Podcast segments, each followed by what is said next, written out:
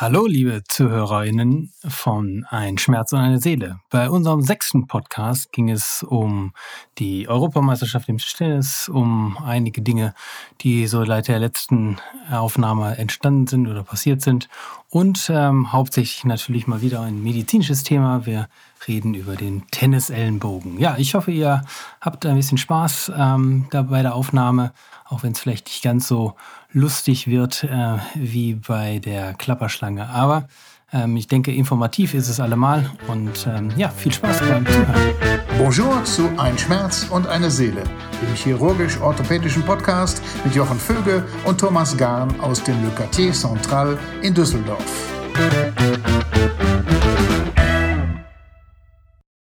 Ja, hallo liebe Freunde, herzlich willkommen zur sechsten Ausgabe von unserem Podcast Ein Schmerz und eine Seele. Mit dabei auch diesmal wieder mein reizender Kollege Thomas Gahn. Servus und hallo zusammen. Thomas, nachdem wir unser letztes Special ja schon abgearbeitet haben, was äh, zu sehr viel positivem Feedback geführt hat und ähm, ja, wo wir uns drüber gefreut haben. Vielen Dank nochmal an dieser Stelle. Kommen wir heute wieder zu einem medizinischen Thema. Vorweg allerdings die Frage, was ist seit dem letzten Podcast alles passiert bei dir? Ja, ähm, wie wir das beim letzten Mal ja schon besprochen hatten oder wie ich das schon angekündigt habe, ähm, war ich äh, bei der Tischtennis-EM, dann diesmal die ähm, Mannschafts-EM in Rumänien, in Cluj, ähm, wie ich jetzt erfahren habe, die eine der reichsten Städte von Rumänien und auch sehr nett, muss man sagen. Also eine sehr schöne Stadt, auch die Altstadt und so weiter. Das sieht alles sehr, sehr gepflegt aus, sehr gut renoviert. Ähm, wenn man dann in die Randbezirke kommt, dann sieht man da schon, ähm, dass es Rumänien ist und ähm, ähm so ein bisschen, ich will mal sagen, ähm, ländlich und, und sehr bäuerlich. Ähm, aber die Stadt selber, muss man sagen, konnte man jetzt nicht unterscheiden äh, von, von anderen Städten. Ähm, das war diesmal nicht als, als, als Bubble, so wie in Warschau, sondern man konnte durchaus auch mal das Hotel verlassen. Und so habe ich dann mit dem lieben Sportdirektor mal wieder ein paar Runden außerhalb des ähm, Hotelgeländes äh, drehen können, ein bisschen joggen können. Das war schon mal ganz praktisch und ganz gut, weil so viel zum Sport komme ich dann ja nicht, ähm, wenn ich hier in der Praxis bin. Familie und so weiter fordern ihren, ihre Zeit und ihren Tribut. Da kann der Jochen auch noch ein Lied von singen. Ja. Ansonsten, ähm, ja, äh, extrem erfolgreich, weil ähm, die Herren und die Damen ähm, beide Europameister geworden sind in der Mannschaft, was ähm, so nicht zu erwarten war, weil ähm, die ganz großen Namen wie ähm, Timo Boll oder Dimitri Ovtcharov oder bei den Damen äh, Patricia Solja und Han Ying nicht dabei waren so dass man das jetzt ähm, schon als, als ähm, ja nicht Sensationssieg, aber schon als, als überragende Leistung derjenigen, die da mitgefahren sind, die einfach so ein bisschen in der zweiten Reihe gestanden haben bisher immer. Ähm, die haben sich da sehr gut präsentiert und ähm, das hat richtig, richtig viel Spaß gemacht, äh, war auch unglaublich aufregend.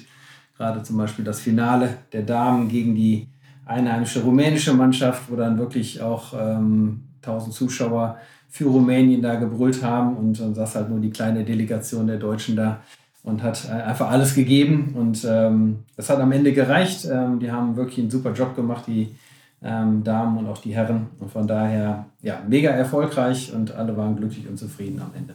Cool, das klingt gut. Ähm, ja, Randbezirke mit einer Randsportart. Ne? Wir lästern ja immer über das Tischtennis, äh, um dich zu ärgern, aber äh, das klingt ja wirklich äh, äh, sehr gut. Ja, und bäuerlich, da kennst du dich ja auch aus, du kommst ja aus Mettmann, ne? von daher ist das ja quasi alles.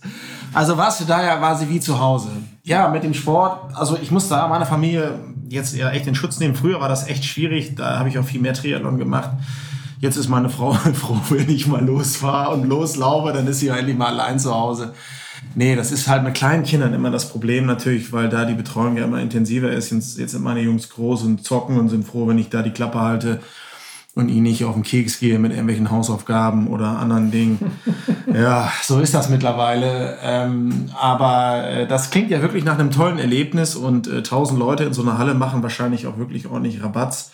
Und es freut mich für die Mannschaft äh, ganz, äh, ganz besonders, ähm, dass das alles so gut geklappt hat. Und ähm, ja, unser Thema heute ist äh, nicht der Tischtennisarm, sondern der ja. Tennisarm. Tennisellenbogen vielmehr sozusagen. Und ähm, heutzutage sagt man ja nämlich mehr unbedingt Tennisellenbogen, weil ähm, gefühlt sind sowieso nur 10% der Leute, die mit solchen Beschwerden kommen am Ellenbogen, mhm. ähm, wirklich Tennisspieler, die meisten eben nicht. Und deswegen hat man das, glaube ich, inzwischen ein bisschen verändert. Und das Ding heißt jetzt Mausellenbogen, weil das ja. ähm, natürlich etwas ist, was ähm, gerade bei der Betätigung der Maus, Computermaus immer sehr hohen Anspruch oder Beanspruchung hat. Ja, da lacht sich meine Frau ja heute noch tot. Ich habe ja früher erzählt, ich habe früher auch viel Tennis gespielt, auch hochklassig. Diesen Begriff finde sie heute immer noch interessant. Aber so schlecht war das in der Tat gar nicht. Natürlich nicht Bundesliga oder so. Aber ich habe beispielsweise angefangen, Tennis zu spielen mit Holzschlägern. Und ich glaube, daher kommt auch diese Krankheit mal ursprünglich, weil eben die Schläger früher wenig gedämpft waren aber da können wir uns ja gleich nochmal drüber unterhalten. Und brutal schwer. Ich und brutal schwer, die, genau. Ähm, Andy Borg Edition eines Wilson-Schlägers. Ähm, das Ding hat gefühlt irgendwie 10 Kilo gewogen und bei jedem Ball ähm, den man damit getroffen hat, hat man einen ganzen Schlag durch den Körper bekommen. Also das war schon krass, ja. ähm, Hochleistungssport ähm, auf ähm, äh, dann bei mir eher auf niedrigem Niveau, aber gut. ja, Wahnsinn. Aber so war das. Und äh, mein damaliger Tennistrainer hat auch immer gesagt, Jochen, der kam aus, äh, aus dem damaligen Jugoslawien, du schwing den Schläger wie Lasso in der Luft. Äh, aber ja, ey, das Ding war hat echt auch gefühlt Tonnen gewogen und, ähm, und da hatte man eben dann auch schon mal eher die, die, den Tennisarm bei Tennisspielern. So, erzähl ja. mal. Ja, ähm, also erstmal muss man natürlich ähm, vorab sagen, ähm, dass ähm, es sich hierbei, im Deutschen sagt man immer, es ist eine Entzündung. Ähm, in Wirklichkeit ist es natürlich, gibt es immer Entzündung und Entzündung. Es gibt einmal die Entzündung, die ähm, wie in einem Abszess, wo halt ein, ein Antibiotikum notwendig ist.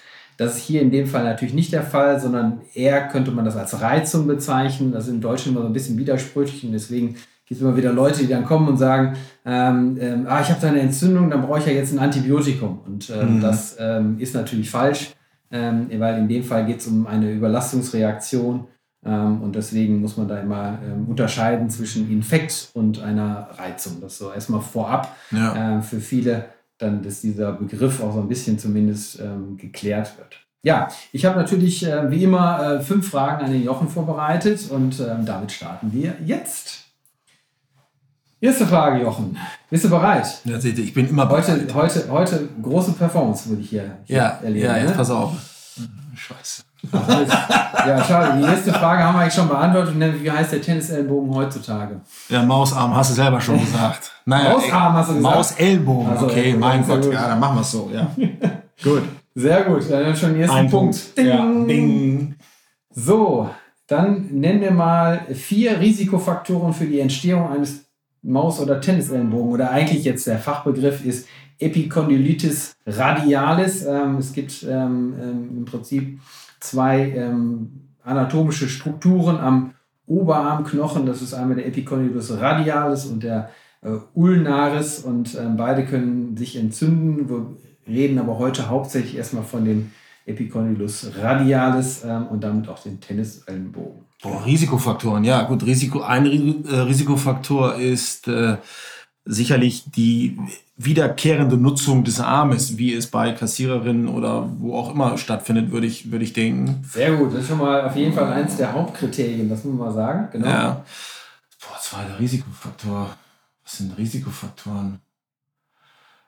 Puh, keine Ahnung, erzähl, weiß ich nicht. Mann, das sind noch Scheißfragen schon direkt wieder am Anfang. Hier, also natürlich, wenn man mit ähm, nicht nur diese repetitiven Bewegungen macht, sondern auch mit hohem Kraftaufwand ähm, Dinge dann machen muss, ähm, Schraubbewegungen, ähm, ähm, ausgestreckten Armen Dinge ähm, anheben müssen, ja. all diese Dinge. und dann, jetzt kommst du ins Spiel. Übergewicht ist natürlich ein Risikofaktor. Oh ja, aber mir geht es noch gut. Ja, aber klar, ich, ich wollte es erst sagen, aber da habe ich gedacht, ja gut, Übergewicht ja, aber wahrscheinlich schon, klar. Dann, dann, dann ähm, kommt der zweite, ähm, auch der dich anspricht, das ist das Alter, fünf, über 45 bis 55. Ich bin 29 im Übrigen, ja. Ich wollte das hier auch mal ganz offiziell nochmal darstellen, ja. In meinem Ausweis, Jahren, meinem Ausweis ist alles Falschmeldung da in diesem Ausweis da. Stadt Köln damals noch. Was willst du auch da erwarten? Du machst einen Ausweis in Köln und da, das ist ja Wahnsinn, ja. Da steht da drin, Jahrgang 72 oder was? 75. Egal, ja, also Alter, okay. Das, das ist ähnlich wie bei meinem, meinem, meinem Schwiegervater, der, ähm, als er aus Korea hinkam, einen Ausweis bekommen hat, wo ähm, ein anderes Geburtsdatum drinsteht, als er wirklich Geburtstag hat. Okay. Ähm, aber er so gerne Geschenke auspackt, sodass er immer zweimal im Jahr seinen Geburtstag feiert. Ja, einmal super. den richtigen und einmal den Im Ausweis. Das ist sehr lustig.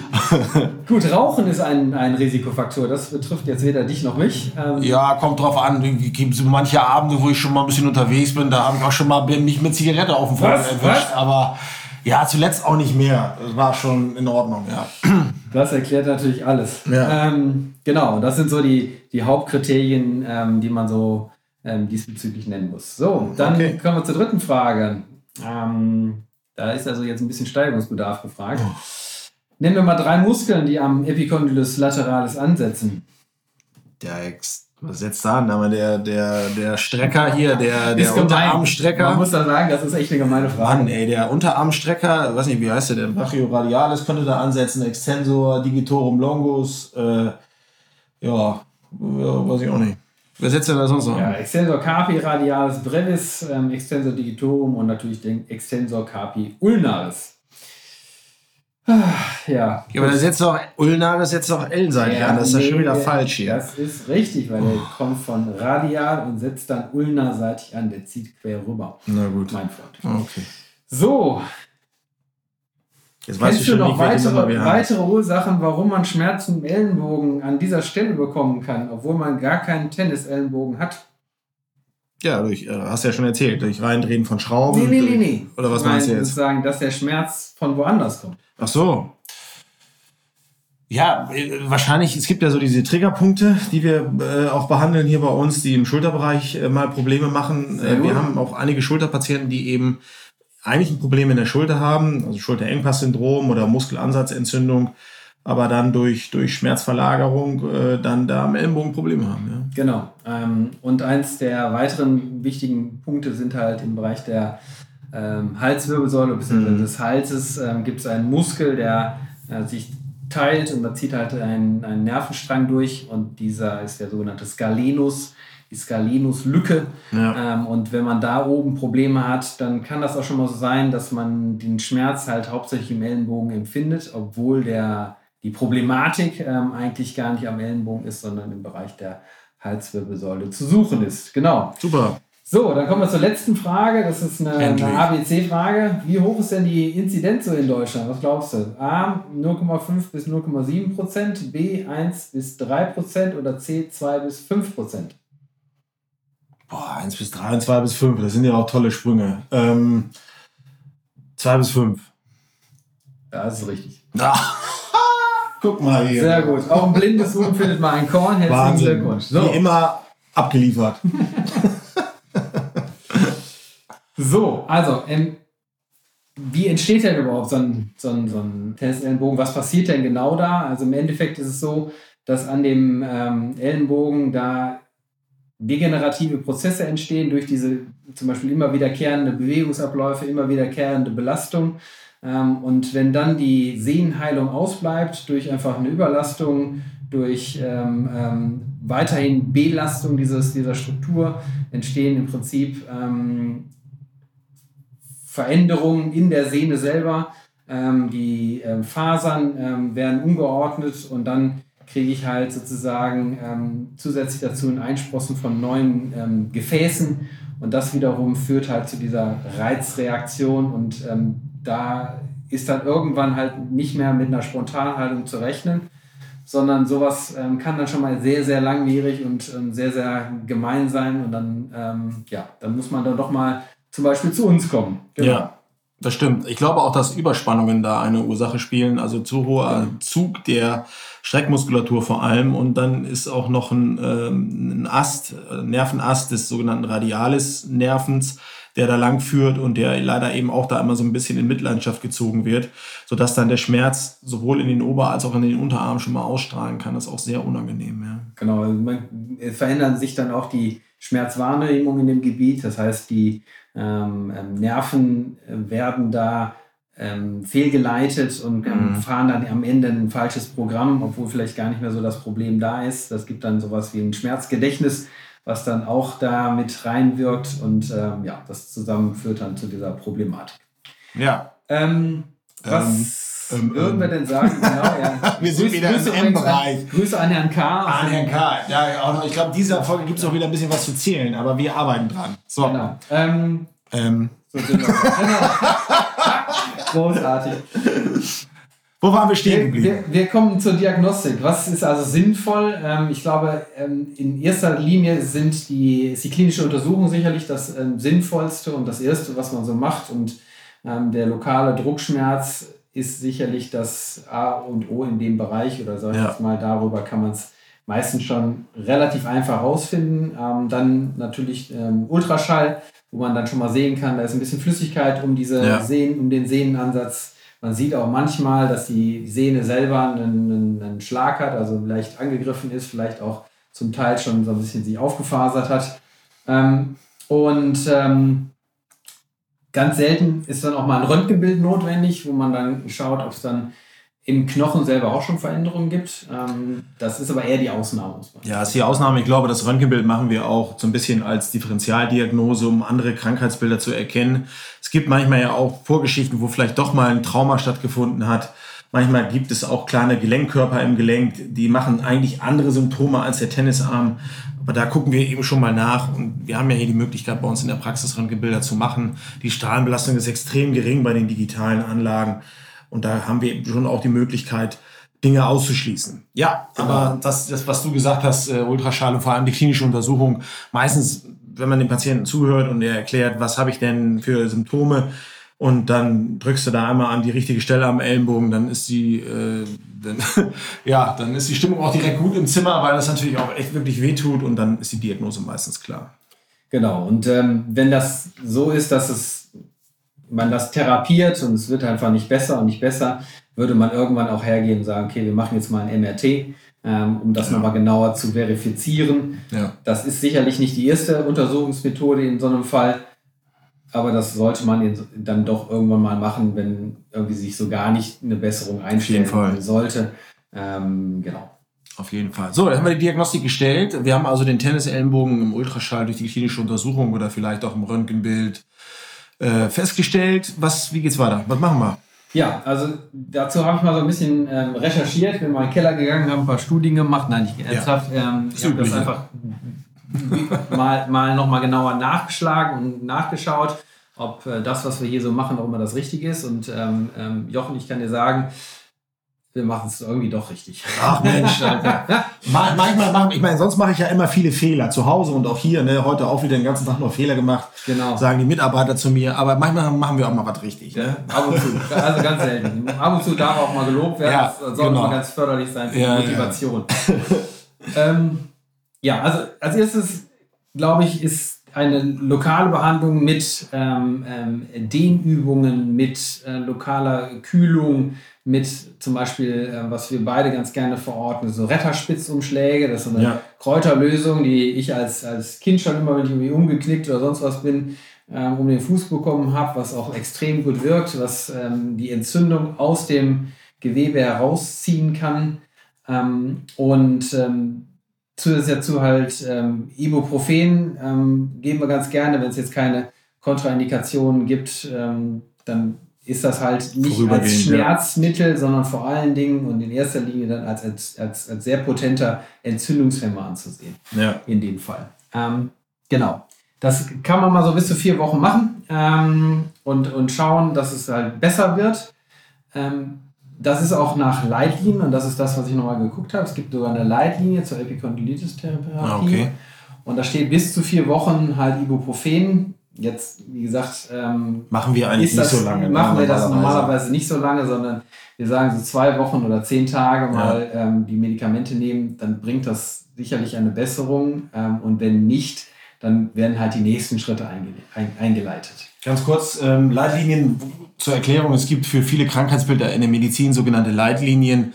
Das hatten wir, glaube ich, auch schon mal in einer der früheren Folgen besprochen, wo Expertengruppen sich zusammensetzen und überlegen, wie bei bestimmten Krankheitsbildern, beim Rückenschmerz hatten wir das mal, äh, wieder geguckt wird, was, wie ist zu behandeln. Und das soll ja einen Weg vorgeben, an den sich die behandelnden Ärzte nicht zu 100 Prozent zu halten haben. Das wäre zu einfach und würde auch der Biologie des Einzelnen nicht gerecht werden. Aber es sind Handlungsempfehlungen, die man so ein bisschen berücksichtigen sollte. Und ähm, dadurch, ja, wenn, wenn man sich daran hält, macht man zumindest in den meisten Fällen auch, auch nichts falsch. Ne? Genau, und die gehen dann halt meistens her und ähm, vergleichen Studien miteinander oder ja. fassen die zusammen und schauen, was gibt es denn äh, für wirklich wissenschaftliche Erkenntnisse unterm Strich und was ist gut und was ist nicht gut.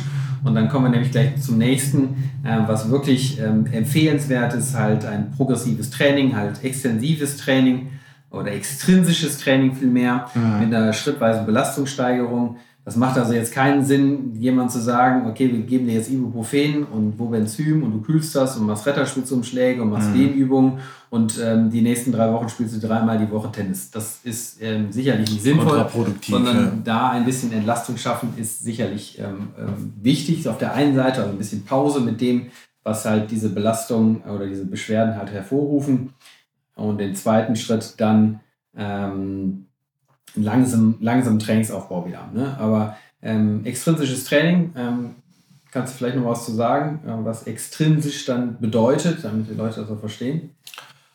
Ja, im Endeffekt ist es, äh, dass du das, den Muskel dehnst, ne? Genau. Ähm, und dass du also quasi versuchst, die Spannung aus der Muskulatur dadurch rauszuholen, indem du immer wieder, wie auch bei Achillessehnenentzündung, durch Dehnübungen eben einen, einen eine Längendehnung machst und dadurch dann eben die, die Spannung reduzierst. Das hilft bei vielen Sehnenerkrankungen soweit ganz gut, äh, weil eben eine Überspannung in der Muskulatur häufig die, die Ursache auch für, für dieses Training ist. Und ähm, ja, und dann, ja, so in der Art. Und, und gerade dabei ist es halt so, dass man ähm, den Patienten immer rät, die sollen den Ellenbogen halt komplett durchstrecken, also komplett gerade machen und das Handgelenk ähm, runterziehen, also ja. sprich in deine, eine Flexion bringen, ähm, vielleicht mit der anderen Hand da so ein bisschen nachspannen, dann kommt, merkt man auch sofort, da ist so ein bisschen Spannung drauf und das ist dann meistens die Sache, die einfach ganz gut ist. Ja. So, dann geht es weiter. Ähm, hier steht jetzt Cortisoninjektion. Ähm, das ist etwas, was man, was sehr, sehr ähm, ähm, ambivalent diskutiert wird, weil es natürlich Cortison lokal kann manchmal sehr gut sein.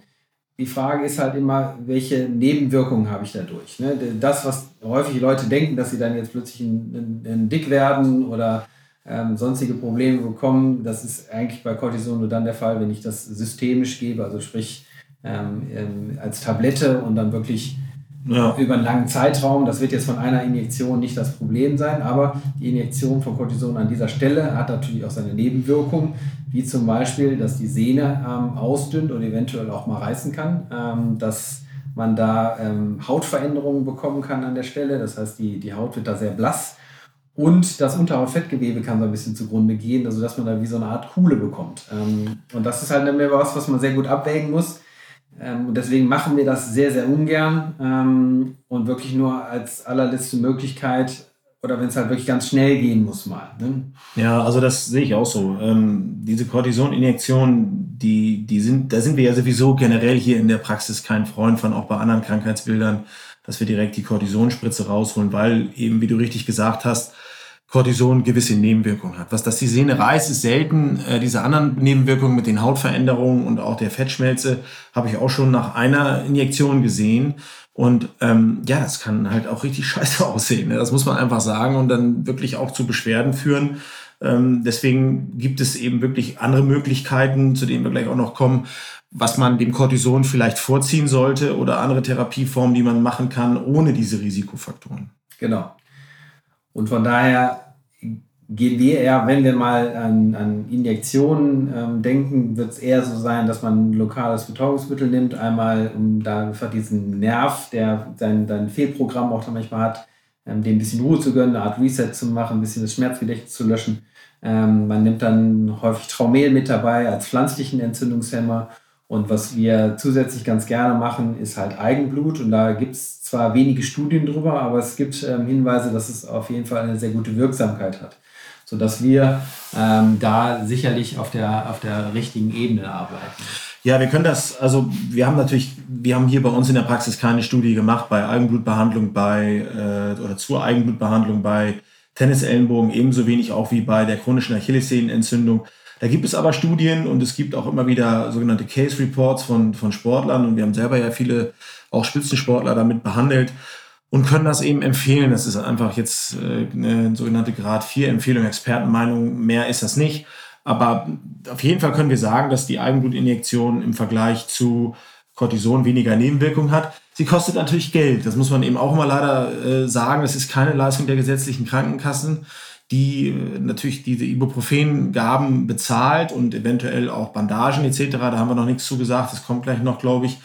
Ähm, aber es ist eben eine schonendere Methode, die wir schon empfehlen können. Auch wenn man natürlich dafür Geld bezahlen muss das lässt sich nicht, das lässt sich nicht abstreiten. Dennoch aus meiner Sicht eine klare Therapieempfehlung. Genau, die privaten Krankenkassen zahlen es, aber die, ähm, also meistens sage ich jetzt mal, die ähm, gesetzlichen definitiv nicht. Ähm, ja. Und das ist sicherlich nicht unbedingt für jedermann dann auch leistbar, aber auf der anderen Seite ist es halt eine sehr effektive und eigentlich so, zumindest in unserem Erfahrungsschatz, eine gute Variante, um ja. da Therapie zu machen. Im Vergleich dazu muss man nochmal sagen, dass Cortison ähm, wenn man Cortison vergleicht mit einem Placebo, das heißt Placebo, man spritzt da einfach nur, äh, einfach nur äh, äh, Wasser hin, sage ich jetzt mal ganz blöd gesprochen, mhm. ähm, hat es keine ähm, Veränderung in der, in der Wirksamkeit. Also das heißt, ähm, die Langzeitwirkungen ähm, von beiden sind ähm, identisch und deswegen kann man einfach sagen, Cortison kurzfristig kann es mal eine Abhilfe schaffen, aber führt zu keiner langfristigen Heilung der Problematik. Keine Dauerbehandlung, nein. Genau. Ähm, dann gibt es ähm, sowas wie ähm, Stoßwellentherapie. Stoßwellentherapie wird zumindest in der Studienlage als, als ähm, effektiv und auch als empfehlenswert äh, beschrieben. Und das ist auch was, was wir durchaus anbieten. Aber auch da ähm, muss man ganz klar sagen, ähm, das ist keine Wohlfühltherapie, das tut weh. Mhm. Das, ist keine, das ist keine Leistung der gesetzlichen Krankenkassen. Und bei den Privaten gibt es auch einige, die das äh, nicht bezahlen. Ähm, aber ähm, ist sehr effektiv. Ähm, man macht da so, ich sage immer so, zwischen zwei und fünf Behandlungen sind da notwendig, ist aber nochmal durchaus schmerzhaft. Ja, das lässt sich nicht verhindern. Ich meine, Peaks ist auch schmerzhaft, aber die Stoßfälle, das ist ja beim Fersensporn auch so gewesen. Das ist ja auch im Endeffekt eine Entzündung der äh, der Fersensporn unten einer, einer dicken Sehnenplatte am Ansatz der Ferse, wo dann irgendwann Studien so dominant nachgewiesen haben, dass die Stoßwellenbehandlung wirkt, dass jetzt mittlerweile unter gewissen Voraussetzungen auch Leistung der gesetzlichen Krankenkasse geworden ist. Beim Tennisarm sind wir da noch nicht so weit. Es ist allerdings auch ein ähnliches Krankheitsbild, zu hohe Spannung einer Sehne am Ansatz eines Knochens, sodass wir sagen können, die Stoßwellenbehandlung hilft da, hilft da super. Es hat relativ wenig Nebenwirkungen, das tut weh, ja, aber ein Tennisarm dauerhaft tut auch weh. Und wenn ich dann nach einer gewissen Zeit äh, wieder Tennis spielen kann, dann würde ich das auf jeden Fall machen. Das äh, kann man auf jeden Fall unterstützend auch zu, zu den anderen Therapieformen empfehlen. Genau, genauso gibt es eine Empfehlung für Akupunktur. Ähm, auch das äh, machen wir hier in der Praxis durchaus mal.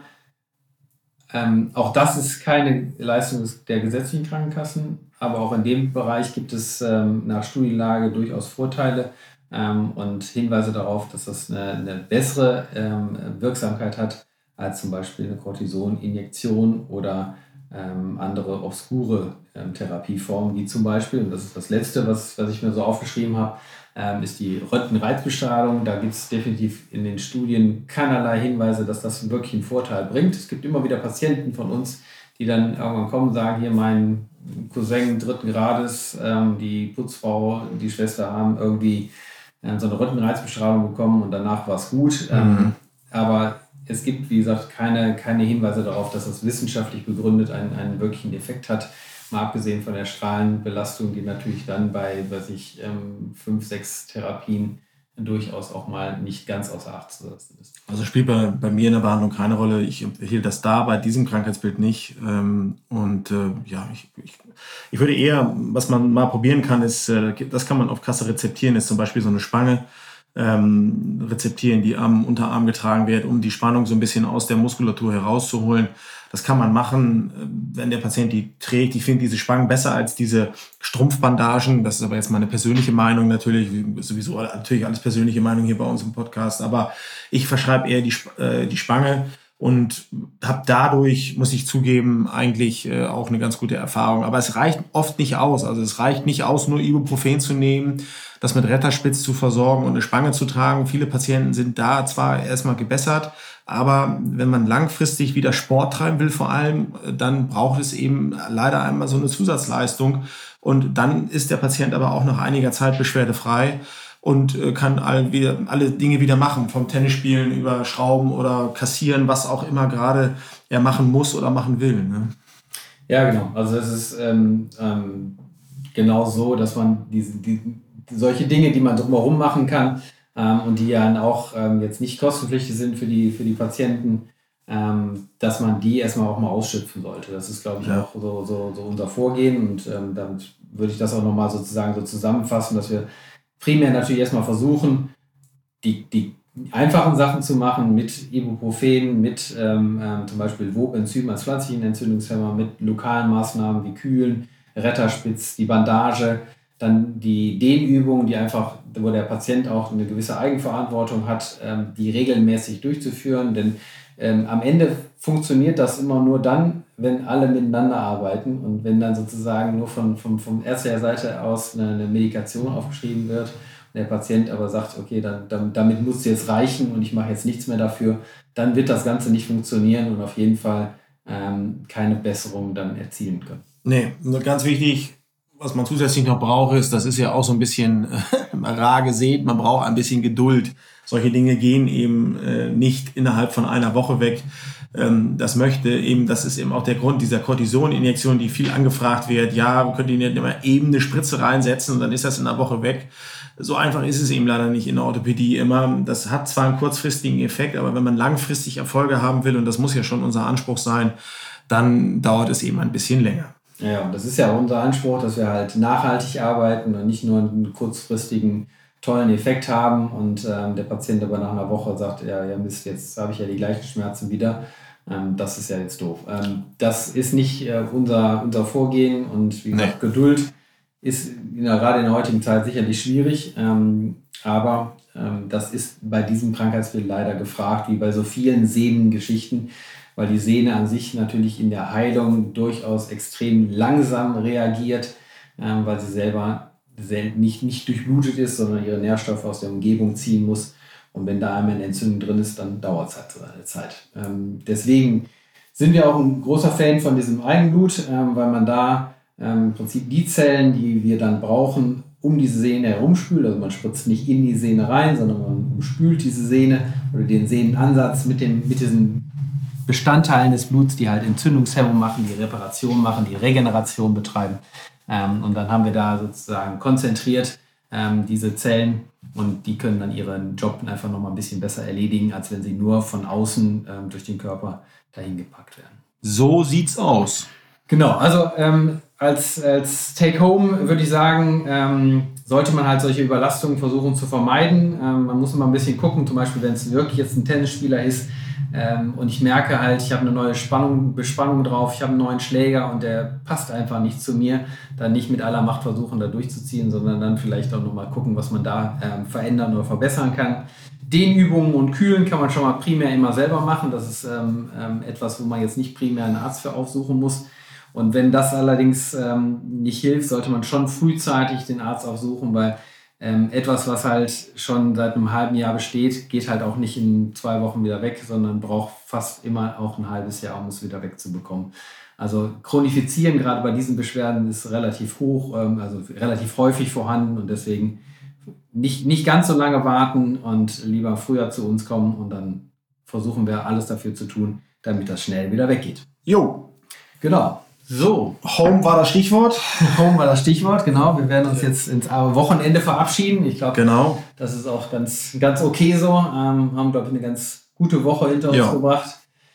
Ähm, mit viel Arbeit. Ähm, und ähm, ja, leider war unsere angestellte Ärztin ein bisschen krank, deswegen mussten wir ein bisschen die Sprechstunden übernehmen. Das ähm, sprengt immer so ein bisschen den Zeitrahmen äh, für alle anderen Patienten, was uns immer sehr leid tut.